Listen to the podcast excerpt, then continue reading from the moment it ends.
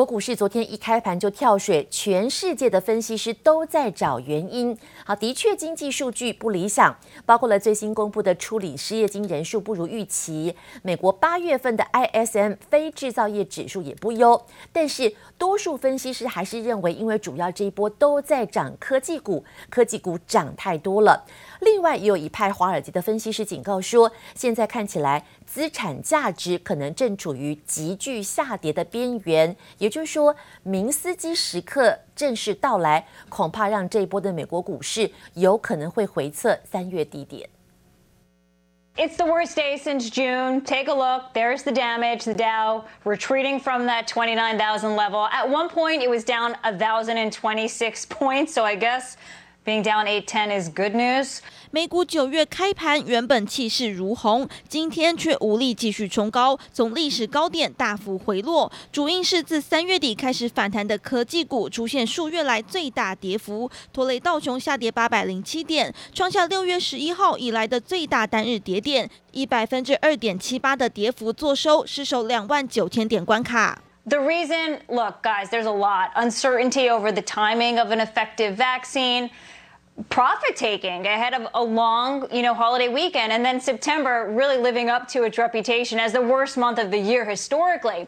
昨天才刚创新高的标普重挫百分之三点五一，领跌的纳斯达克更大跌百分之四点九六，同样失守昨天才超越的一万两千点大关。其中苹果股价下跌百分之八点零一，亚马逊和 Netflix 与脸书一起下跌了至少百分之三点七，微软也重挫百分之六点一九，Google 母公司 L Alphabet 回落百分之五点一二，科技类股下跌百分之五点八三，终止连十个交易日的涨势，也是三月来的最大单日跌幅。Markets are down maybe what two and a half, three percent up to maybe five percent, but we've seen them move fifty to seventy percent since the March lows.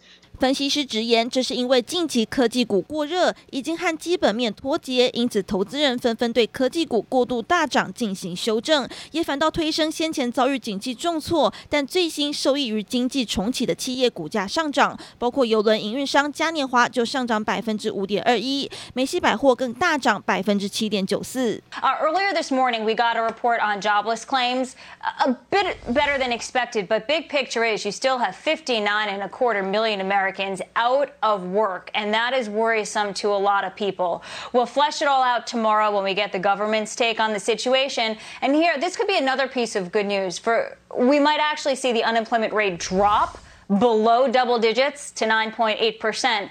尽管市场仍然等候官方的非农就业数据，财经媒体 CNBC 也预估美股还不至于崩盘，但也有悲观分析师认为，资产价格急剧崩溃的明斯基时刻可能降临，股市跌幅最大可能达到百分之三十或是更多，波动从 V 型来到 W 型，回到三月来最低点。这也是杨綺华综合报道。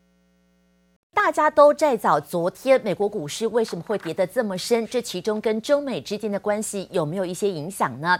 目前面对美国在半导体领域不断的打压、四面楚歌之下，大陆决心采用举国之力来突围。大陆即将在十月份提出的“十四五”规划当中，要在相关的技术领域宣布要注资十兆人民币，力挺发展第三代的半导体产业。对于这项任务，外界形容说，他们比照当年制造原子弹同等级的高度优先性，要来对抗目前美国的打压。华为之前遭了美国封杀之后，大陆政府就致力扶植大陆本土的晶片企业，结果造成了一场史无前例的晶片人才争夺战。华为旗下的海思半导体寄出了两倍薪资要挖角，还有晶片公司鼓励内部推荐，由工程师介绍，最高给予人民币四万块钱的奖励。好，不过在在现在恐怕都在反映了来自于目前全世界对于中美关系紧张应该怎么样来进行因应。不过目前在美国股市大跌之际，到底川普在做什么呢？美国总统川普最新表示，亲共和党的摇摆州北卡罗来纳州选民在十一月的总统大选呢，怎么投票？他建议这一群选民应该要投两次票，一次邮寄，一次亲投，目的就是为了测试到底邮寄投票的系统是不是这么完善。这话一出来，立刻引发了争议。Let them send it in and let them go vote. And if their system's as good as they say it is, then obviously they won't be able to vote. If it isn't tabulated, they'll be able to vote. So that's the way it is. And that's what they should do. 纽约时报报道说，川普在昨天抵达了北卡罗来纳州，在进行造势活动的时候，针对了自己相当不信任邮寄投票的事情，向当地的电视台做出了建议。他说，要当地的选民试试看，分别用邮寄投票跟亲自投票投两次票。确保每一张支持自己的选票都被计算到。好，当然哦，外界说川普这个妙计最近呢是私底下跟助手讨论所做出来的决定。然而，目前民众如果照做的话，可能会触法哦，因为只是他自己的决定，这并不合法。那北卡州的个选务人员就指出，选举制度当然不允许民众投两次票。如果已经邮寄选票，又在选举当天亲自去参加投票，这可是会犯下重罪的。那竞争对手拜登呢？拜登的竞选活动发言人也在推特谴责说，川普太乱来了，投票有投票的法令在，自己私下对于选民做出这个建议，根本想要企图的混乱这一次的总统大选。除了对于选举的方式提出建议之外，还有最近川普大打自己的政绩。美国公共卫生官员跟辉瑞药厂相继说，可能会在十月下旬，也就是非常巧妙的时机，十一月的美国大选之前就分发新冠疫苗的，呃，新冠肺炎的疫苗。当然，很可能也成为川普总统能不能顺利连任非常重要的关键因素。You are pressuring the FDA to come up with a vaccine. No one is pressuring the FDA to do anything. This president wants to break through regulatory barriers to get a vaccine as safely as to the American people as quickly as possible because lives are at stake. But he will not in any way uh, sacrifice safety. 白宫出面再三的对疫情挂保证，不过呢，川普政府打算在选前就要推出疫苗，这也让民众很担心。现在急着推出的疫苗到底安不安全？对此，向来跟川普不对盘的抗疫大将叫佛气，佛气最新接受了 CNN 专访，他说，其实对于食品药物管理局 FDA，还有一些独立专家的顾问小组是相当有信心的。如果疫苗获得了批准，而且数据证实安全有效，他当然也会毫不犹豫的接种，而且推荐给自己的家人。一来一往之际，到底现在两造双方的民调如何呢？距离目前总统大选倒数计时不到两个月的时间，川普在宾州的最新民调已经追平了前副总统拜登。好，目前呢，在双方选情胶着之际，川普开心来到了宾州当地造势。批评拜登，当然也不忘的再度痛骂中国长年以来剥削美国。他说自己是唯一勇敢对抗中国的总统。If we didn't get hit by the plague from China, this thing we wouldn't have even uh, between us. I would have canceled, Mr. Congressman, most of the rallies. I wouldn't have needed a rally. That's a little bit unfair, but that's okay. That's what China's done to our nation. They've screwed us for a long time on a lot of different ways.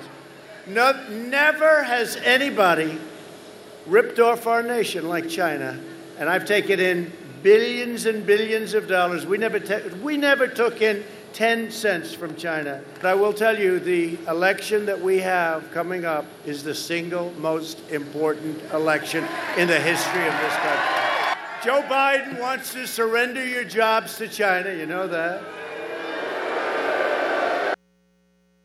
普现在哦进行演说的这个地方是拜登出生的地方，同时也是传统民主党票仓的宾州呛虾。他今天再度承诺说会守住当地民众的饭碗，重振原本是工业重地的铁锈地带。他同时也说不像拜登哦会把工作机会全部都让给了中国。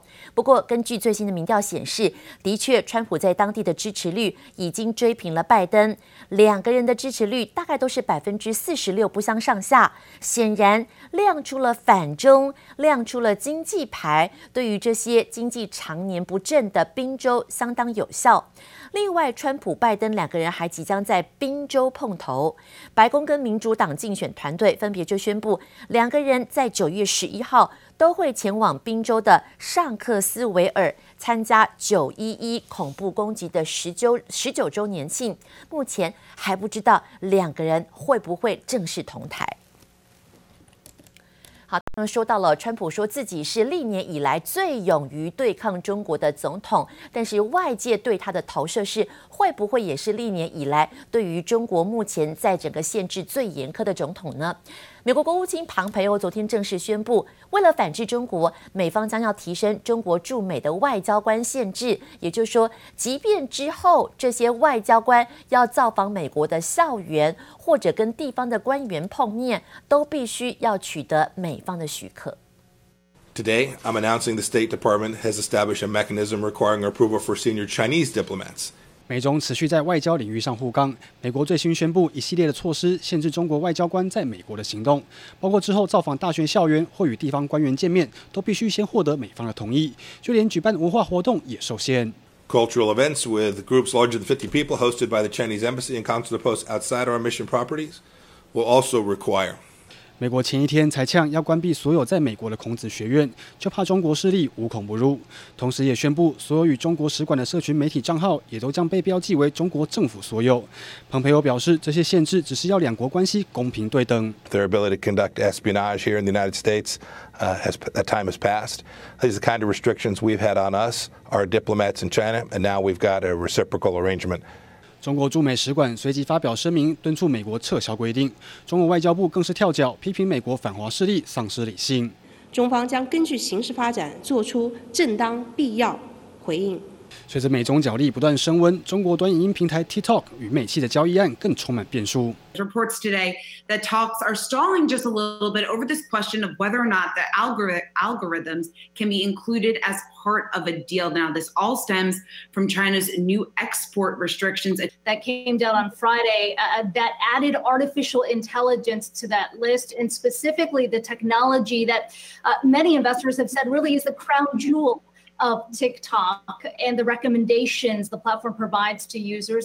路透社报道，TikTok 母公司字节跳动正在商讨四种收购方式，可能将关键演算技术排除在交易之外，只卖美国的业务，让交易案能顺利进行，或者根本不卖了。但随着九月十五号期限倒数不到两周，又传出川普政府可能在九月二十号前后公布 TikTok 以及 WeChat 禁令的细节，似乎表示美方不会再给宽限。这一波以登报万综合报道。不过这一次的大选呢，在很多的网络媒体扮演相当重要的角色。美国社群平台 Twitter 去年开始禁止刊登所有的政治广告，向来坚持言论自由的对手脸书，脸书对于政治广告的态度似乎也开始硬起来喽。脸书的执行长佐克伯在脸书上正式的宣布，即将在美国大选的前一个礼拜禁止全新的政治广告，不希望让社群媒体成为散布不实谣言的平台。I don't think it's right for a private company to censor politicians or the news in a democracy. 脸书向来捍卫言论自由，就算含有不实资讯的政治广告也来者不拒。但创办人祖克伯的态度似乎出现变化，打算在大选前夕禁止刊登政治广告。In the week leading up to the election, Facebook says it will block all new political ads to avoid any premature victory claims by the candidates. 祖克伯透过自己的脸书宣布，美国总统大选十一月三号的前一周，也就是十月二十七号起，候选人就不能刊登新的广告在脸书上，就怕候选人利用选前一周出奥博。让平台冠上散布不实讯息的帽子。They don't want any social media spread conspiracies or anything along those lines. And so what they're doing is prohibiting those ads the week leading into the election. And then anything that calls the election prematurely or inaccurately will be labeled as such or removed. 脸书还特别针对和疫情相关的贴文提高警觉，如果贴文明确指出出门投票就会被感染，脸书就会撤下该贴文。但如果是强调疫情的严重性，呼吁民众别出门投票，脸书则会提供官方的疫情资讯连接，让选民自己判断。If people post content that broadly is trying to delegitimize the outcome of the election. Um, either by, by saying things like like voting by mail will will will definitely lead to fraud, um, or uh, you know other things that basically undermine um, these democratic principles of uh, methods of voting that we know are safe. Um, then we're just going to add some context to those posts. 美国另一个社群媒体平台推特去年就宣布全面禁止政治广告，上个月就传出脸书考虑在大选后禁止刊登政治广告，如今时间更提前到大选前，恐怕脸书也不敌舆论压力，对政治广告祭出限制令。节目李巧清综合报道。